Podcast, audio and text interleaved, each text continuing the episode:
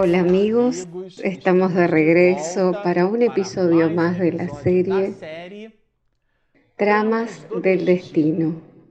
Este es el episodio número 6. Bueno, a usted que nos está acompañando en el canal, le decimos que nosotros estamos estudiando el primer capítulo de esta obra maravillosa, Tramas del Destino. Estamos en un estudio secuencial lógico aportado y mencionado en el libro por el propio autor espiritual Manuel Filomeno de Miranda, a través de la pluma segura del medium Divaldo Pereira Franco, que participó en esta obra y en todas las demás y que hasta el momento en el cual estamos grabando este episodio suman 17 libros. Por lo tanto, es un autor proficuo y es un espíritu que nos trae eh, una enorme contribución específicamente en los asuntos relacionados a la obsesión para los estudiosos del espiritismo.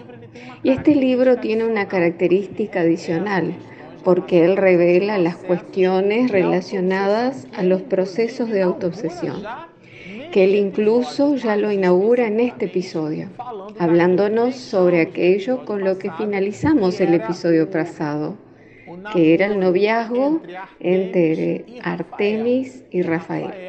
Y este último es un espíritu que presentará cuestiones relacionadas ya con los procesos de autoobsesión, pero nosotros enseguida veremos eso.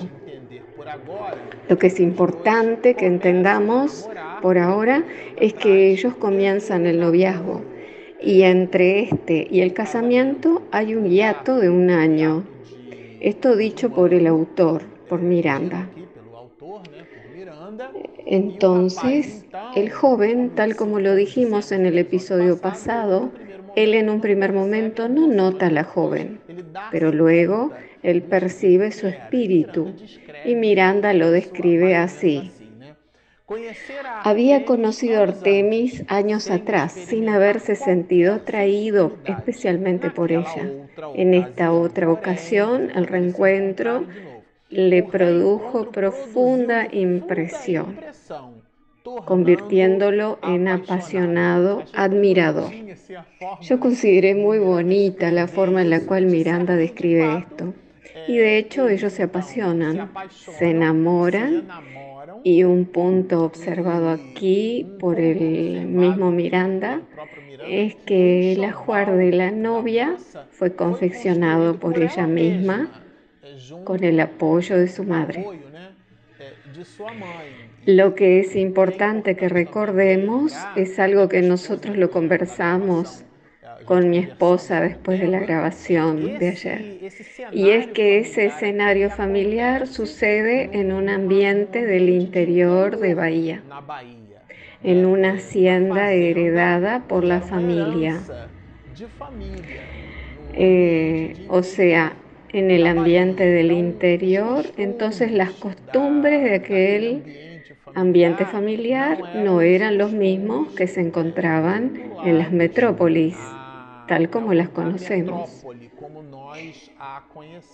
Entonces, el modus vivendi, digamos así, era muy influenciado y ligado a los asuntos del campo. Y así respiraba Artemis, este mismo modus operandi, estas mismas costumbres. Entonces ella tenía la vocación de una campesina hacia las actividades y quehaceres de la cocina, del campo, de la comida, el hábito de coser, de cocinar, todo aquello que giraba en torno a los hábitos familiares.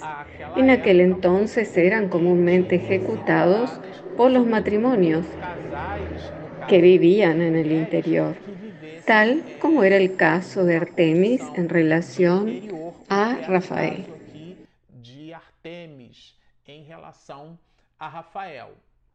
Ellos se enamoran y como lo dijimos, que transcurre así un año.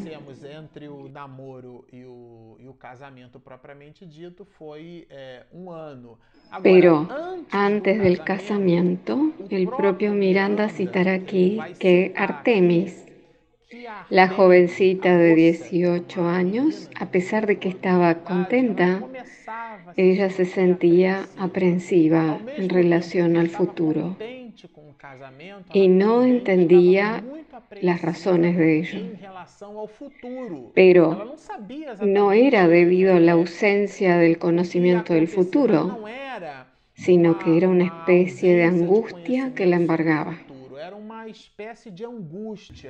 Y Miranda cita en la obra cuando nos dice así, en el transcurso de los júbilos, no obstante, la joven Artemis se sentía asaltar con frecuencia por tormentosos presagios. Ese presagio era una especie de preanuncio, de premonición, algo que le invadía los sueños y sensaciones y eso la embargaba, pero estando ella en contacto con su madre, eso era ahogado y mitigado por la postura de su propio espíritu, ya que ella, Artemis, era una mujer muy recatada.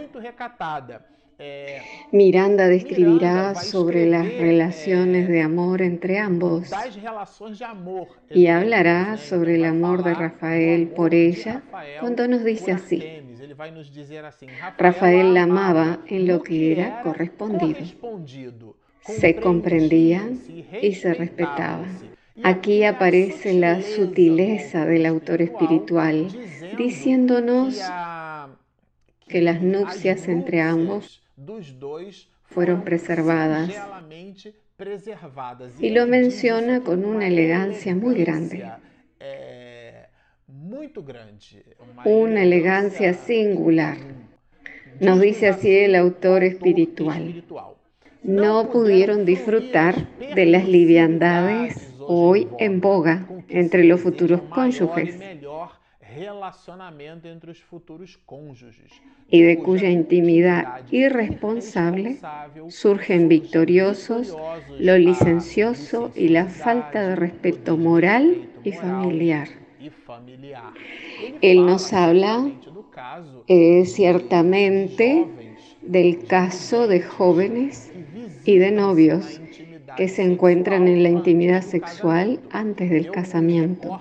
Yo recuerdo mucho una frase de Chico Javier cuando decía así, si usted tira una pelota en una pared con agujeros, existe una chance de que esa pelota entre en el agujero. Entonces, si de hecho no se posee la construcción o los cimientos sólidos en donde se va a edificar y pavimentar la institución denominada casamiento, en donde nosotros la ornamentaremos con la palabra santa llamándolo de hogar, cuando esos cimientos no están sólidos, será lo que Manuel Filomeno Miranda denomina aquí, y el mismo, el autor espiritual lo menciona como licenciosidad, la falta de respeto moral y familiar.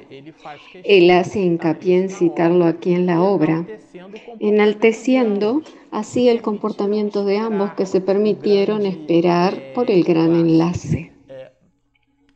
Ahora, después eh, del casamiento, mucho tiempo después, eh, la joven Artemis ya comienza a sufrir debido al comportamiento bipolar del marido de Rafael.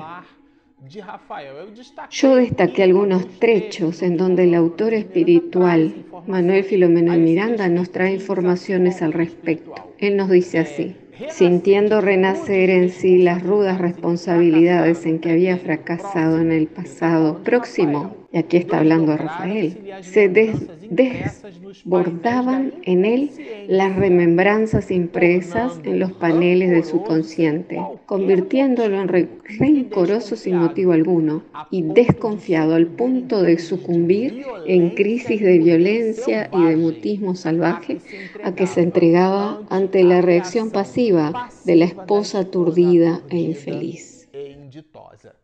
Bueno, este es el punto neurálgico dentro del capítulo, porque es cuando Miranda comienza a describir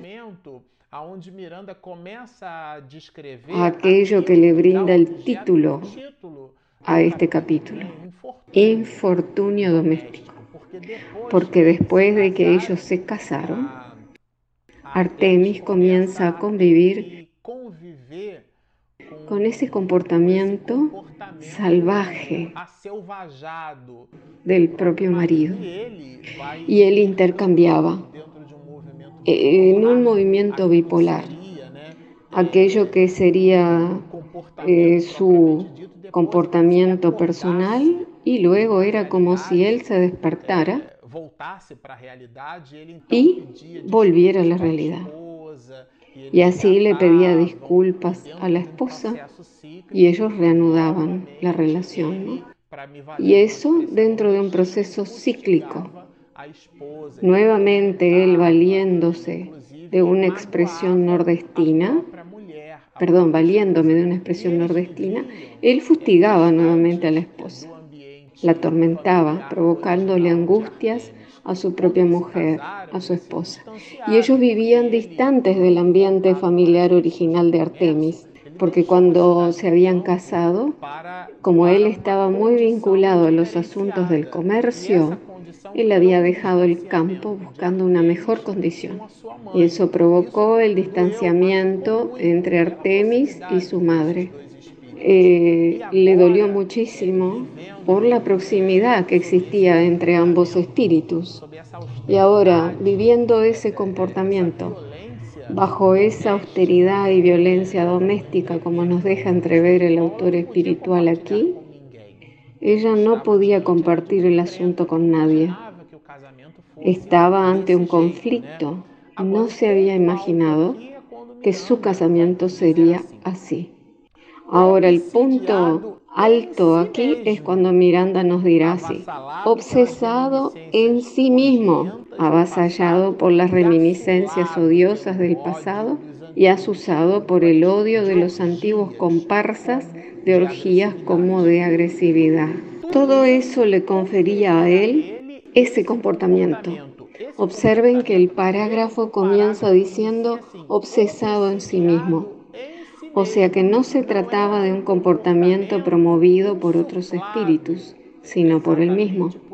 Y los espíritus solo lo potenciaban, pero el comportamiento procedía de sí mismo. Debido a los conflictos del pasado, era una especie de conciencia de culpa que se manifestaba dentro de sus asuntos.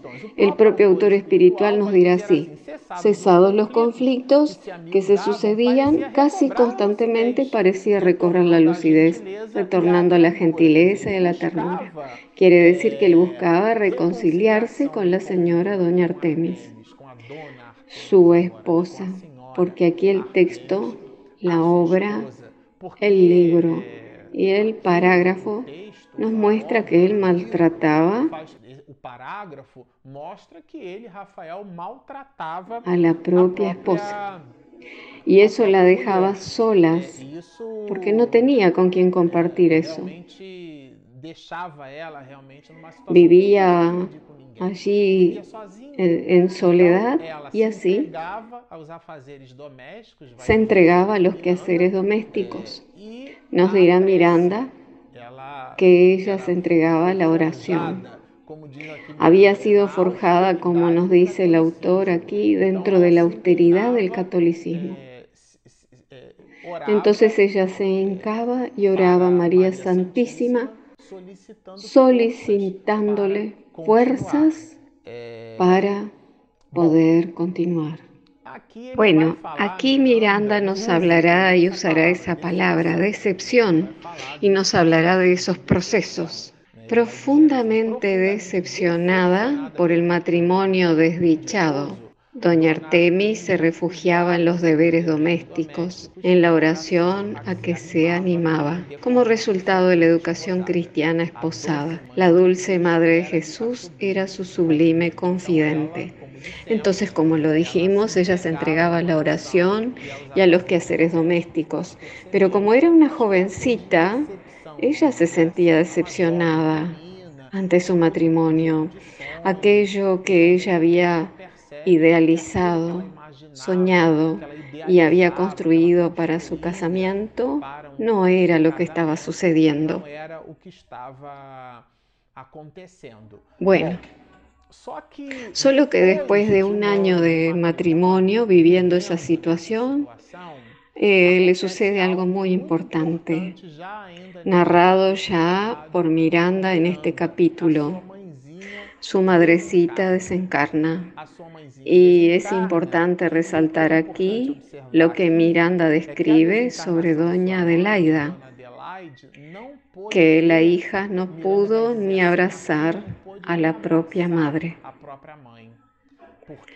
Eh, porque ella estaba distante y recibe la noticia a través de un telegrama, un, digamos un mecanismo frío, en el cual ella no pudo eh, estar con su madre, abrazarla en los últimos instantes, ya que geográficamente estaban separadas, o sea que estaba realmente aislada, sola, y eso le potencia los dolores que Miranda denominará dolores superlativos, porque ella está en una condición que, digamos así, no soporta más.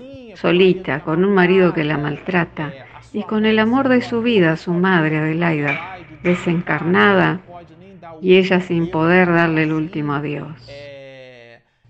Entonces, dentro de aquel movimiento superlativo, ella ora muchísimo y Miranda nos dirá exactamente así. Orando una noche en la que suponía no poder soportar tanto dolor y tan cruel soledad, se adormeció. En el momento en que ella se duerme, eh, aquí es un deleite la descripción, porque Manuel Filomeno de Miranda nos contará el encuentro entre Artemis y su madre Adelaida. Estando ella ahora en el mundo espiritual, conversará con Artemis y la calmará. La colocará en su regazo y la consolará eh, a la propia hija. Eh, y cuando ella regresa del sueño, imprime en las células de su memoria este episodio que le da un refrigerio muy grande. Eh, solo que el encuentro tiene un propósito inmenso. Además de acoger, calmar y consolar a su propia hija, ella le brindará nuevas informaciones. Primeramente, la madre resuelve contextualizarla a su hija, diciéndole a doña Artemis que ella poseía compromisos superlativos que había asumido en el mundo espiritual y que aquello era simplemente el comienzo de un proceso. Este es el primer punto. Y el segundo punto es traerle una noticia que le modificará el panorama psíquico. Y Miranda lo describirá así. Eh, que hablando aquí de que es algo que nosotros lo consideramos muy serio para nuestras meditaciones. A pesar de ser pocos los días transcurridos desde que me separé de las sombras físicas, aquí es la madre Adelaida hablándole a su hija Artemis. Prosiguió suave. Estoy informada de todas tus angustias. Esto es importante decirlo.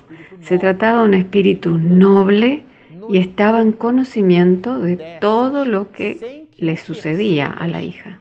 No obstante, desciendes, aunque no lo percibas, al pozo de un desdichado suicidio en directo, ya que te niegas al derecho a la vida, en vista de los dolores que te enjaulan en un sufrimiento fuerte. Cuando yo leí esto aquí, permanecí en meditación, porque se trata de un espíritu noble, que aceptó una prueba de superación espiritual familiar y cuando está entre nosotros tiene una decepción amorosa y siente en su alma esa decepción.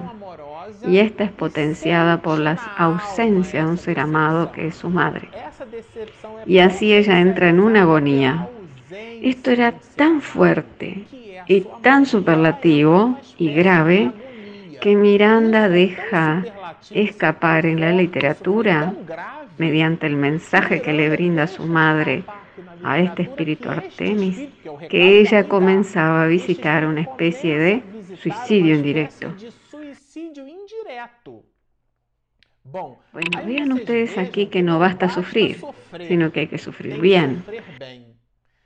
O sea que el dolor necesita ser visitado por el alma dentro de mecanismos sinceros de resignación. Por esa misma razón es que algunos de nosotros repetimos la lección, porque Dios quiere que aprendamos y no que suframos. Los mecanismos del dolor son instrumentos de aprendizaje. Cuando el espíritu pasa por esos asuntos y no absorbe, no internaliza, no aprende la lección, y como no aprende, repite la lección. ejemplo de alguien que estudia el año entero, pero que en el conjunto de sus evaluaciones él produce un promedio donde es obligado a repetir todo el año. Y la madre le recuerda esto también.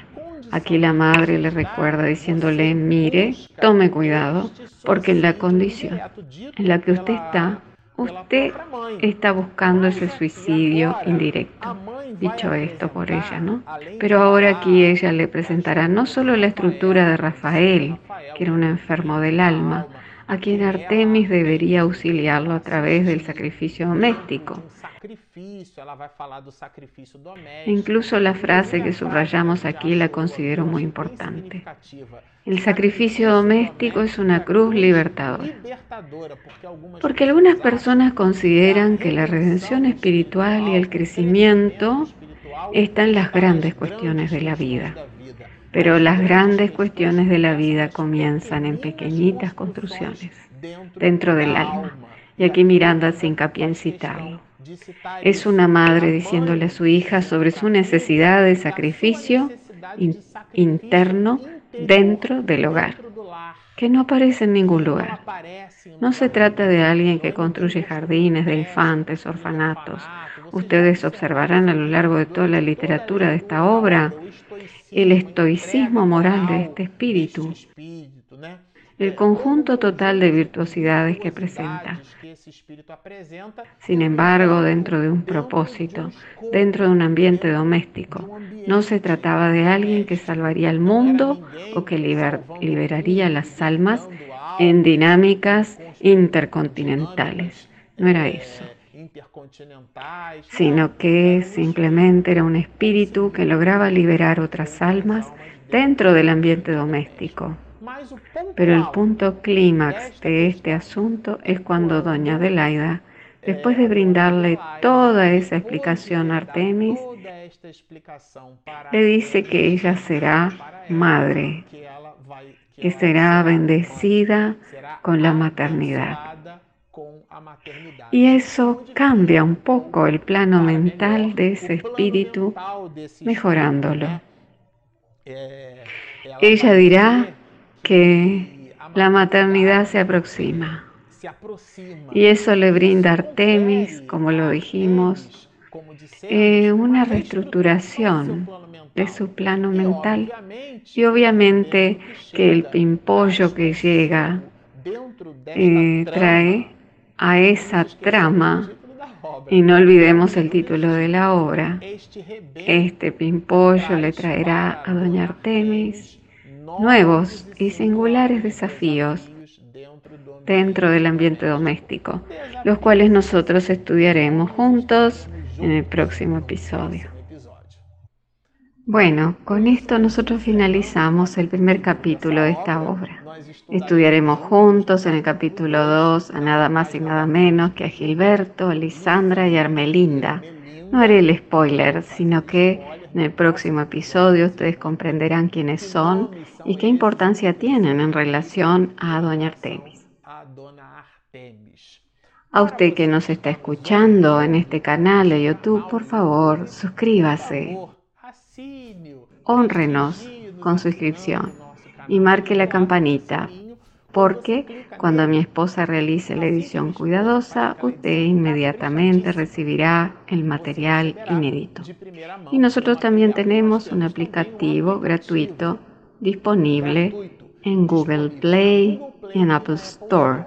Y allí, a través de las herramientas de búsqueda, usted coloca Espiritismo Mediunidades y encontrando la M, instala el aplicativo y nos acompaña en audio y en video. Entonces, está hecha la invitación. Descargue nuestro app, suscríbase a nuestro canal, síganos y mucha paz.